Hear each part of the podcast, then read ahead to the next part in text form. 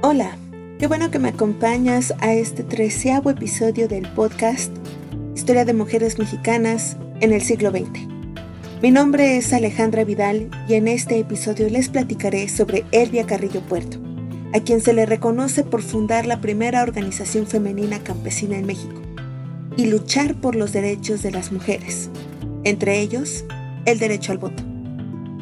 Comenzamos.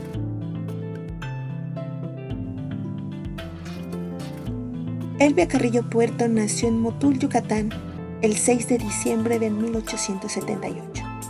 Fue alumna de la poeta Rita Cetina Gutiérrez, quien fundó la primera escuela secundaria para mujeres del estado de Yucatán y posteriormente la primera organización feminista, la Siempre Viva. Con ella, Elvia aprendió nociones de igualdad de género y pudo estudiar algunas teóricas como Flora Tristán lo que le permitió empezar a tomar conciencia de las abrumadoras diferencias sociales entre hombres y mujeres, así como la brecha de oportunidades y explotación que padecen las poblaciones indígenas y campesinas. Desde muy pequeña, Elvia destacó por su inteligencia y astucia. Logró impartir clases de mecanografía su hermano Felipe Carrillo Puerto le ayudó a conseguir una constitución mexicana de 1857 en maya, que Elvia leyó a sus alumnas para que empezaran a adquirir conciencia de sus derechos. En 1907, su hermano Felipe publicaba en el periódico El Heraldo de Motul, siendo ella quien le ayudaba en la redacción y corrección de artículos. Tres años después, en 1910, y con 29 años, Elvia participó en la rebelión de Valladolid, que llamó al pueblo yucateco a levantarse en armas contra la tiranía de Olegario Molina y el gobernador de Yucatán, Enrique Muñoz Aristegui. Este levantamiento es considerado como la primera chispa de la Revolución Mexicana. En 1912, él organizó la primera Liga Feminista Campesina, en la que se discutió aspectos como la propiedad de la tierra, las jornadas de trabajo de ocho horas, liberar a los indígenas de trabajos esclavistas y educar a las mujeres para tener los hijos que decidan tener. Su participación política fue activa, ya que siguió organizando grupos feministas y participando activamente en la fundación del Partido Socialista Obrero de Yucatán.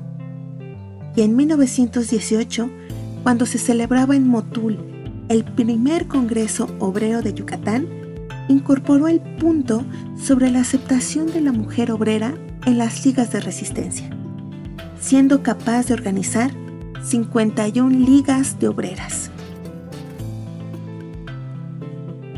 Elvia se convirtió en una de las primeras mujeres electas para desempeñarse como diputada del Congreso local en 1923. Mientras su hermano Felipe fue elegido como gobernador del estado de Yucatán, Elvia se encargó de los asuntos de la mujer, infancia, familia y educación. Tras el asesinato de su hermano en enero de 1924, Elvia continuó como diputada pese a las amenazas de muerte que recibió de sus adversarios en Yucatán. Sin embargo, se vio obligada a deponer el cargo y viajar a la Ciudad de México, donde fue protegida por el presidente Álvaro Obregón, sin dejar de trabajar por los derechos de las mujeres. Como ejemplo, entre 1930 y 1934 fue la encargada de reunir a las delegadas en los tres congresos de mujeres obreras y campesinas que se realizaron en la Ciudad de México. En el Congreso de 1931 es donde surge la idea de crear una organización exclusiva para exigir el sufragio femenino. Pero ni siquiera durante la presidencia del general Lázaro Cárdenas, administración caracterizada por los avances políticos y sociales, fue posible el sufragio. Y fue hasta 1947 cuando se aprobó el derecho de voto de la mujer, siendo hasta 1953 cuando fue modificado el artículo 34 de la Constitución para otorgar la igualdad de derechos políticos a las mujeres, incluyendo su derecho al sufragio.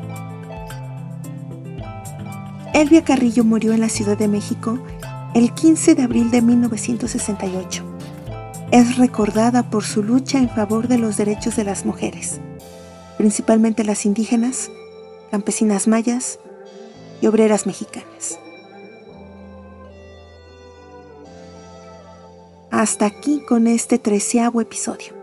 Te recomiendo que conozcas más sobre la vida de Elvia Carrillo Puerto en una serie de enlaces que te compartiré en las notas del episodio.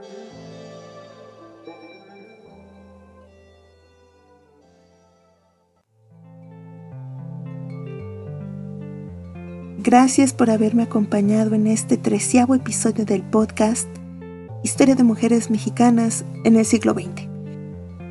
No olvides compartir y seguirme por Twitter, arroba historiasiglo, Spotify y Anchor.